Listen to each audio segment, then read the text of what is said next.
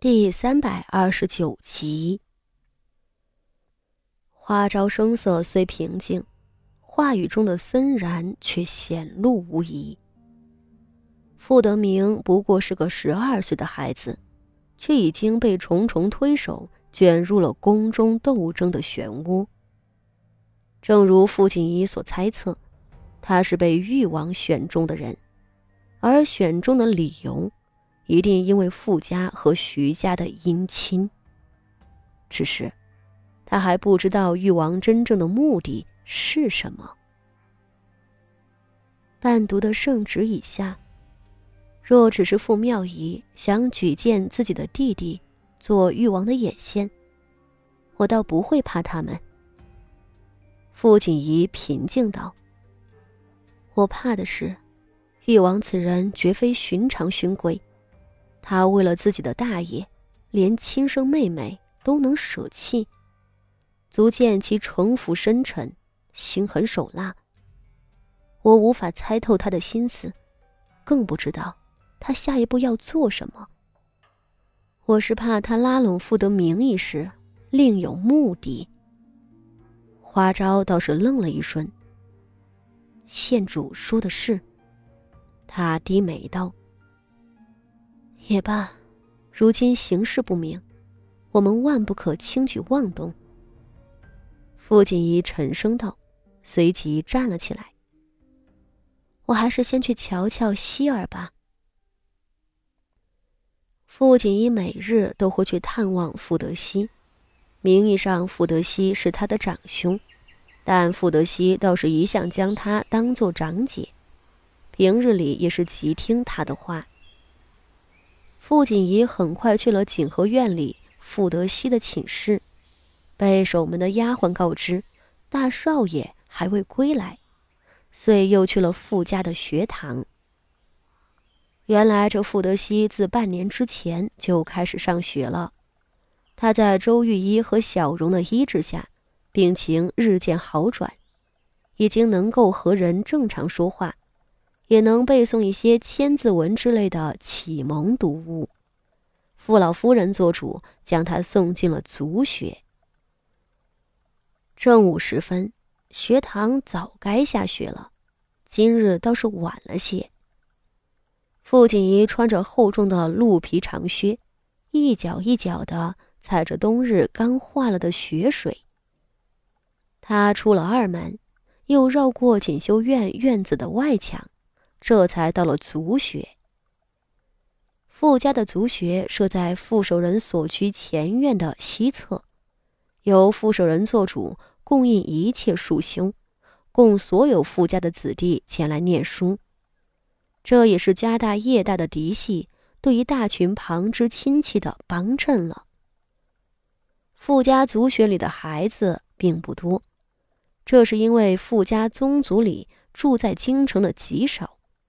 如今在学堂里的，连着钟情伯府里三个房的少爷在内，也不过十几个。副守人请的是翰林院六品执笔学士安大人前来教授。安大人这会儿已经走了，学堂里却依旧热闹。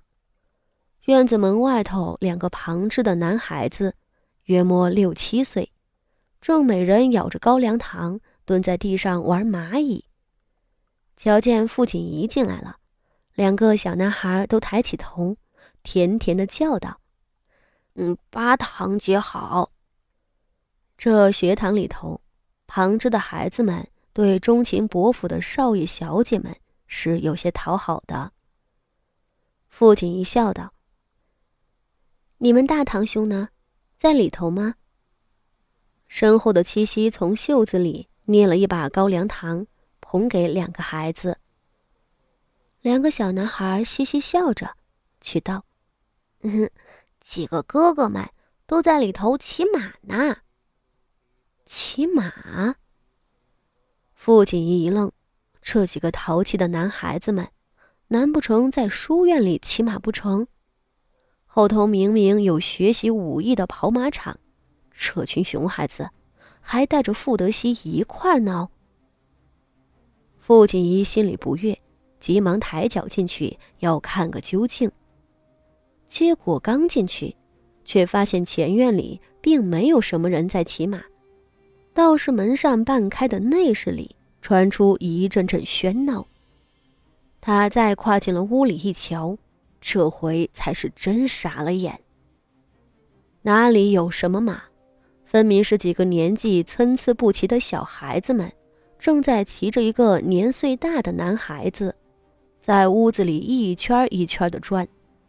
几人手里拿着一根不知从哪里折来的竹棍，一边抽打着身下的马，一边兴奋地喊着：“骑马儿，骑马儿！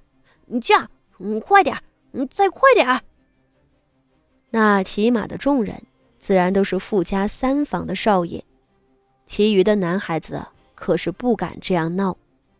而那被骑的人，不是傅德熙是谁？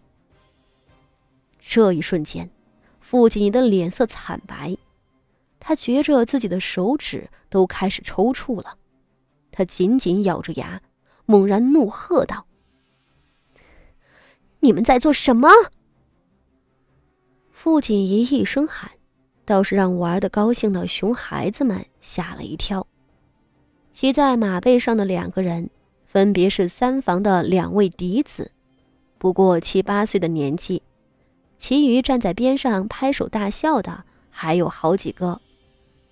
因着这几个熊孩子年岁都小，见着傅锦仪是绝不敢冒犯的，都愣愣的站在原地。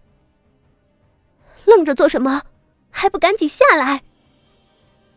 傅锦衣不顾一切的嘶吼起来，怒意勃发的面色极为骇人。他索性大步上前，揪起了二房的六少爷，狠狠甩了一个耳光，大怒道：“哼，你们可长本事了！你们骑马玩，骑的是谁？”傅锦衣从辈分上是几人的姐姐。身份上又是县主，这一巴掌甩出去，可没人敢说个不字。六少爷平日里都是娇养的少爷，但在堂堂荣安县主跟前，是真不敢造次。他吓得麻溜的从傅德熙的背上滚了下来，坐在地上捧着脸哭。另一个七少爷也滚了下来，傅锦仪浑身颤抖。两眼发红的看着跪在地上的傅德熙。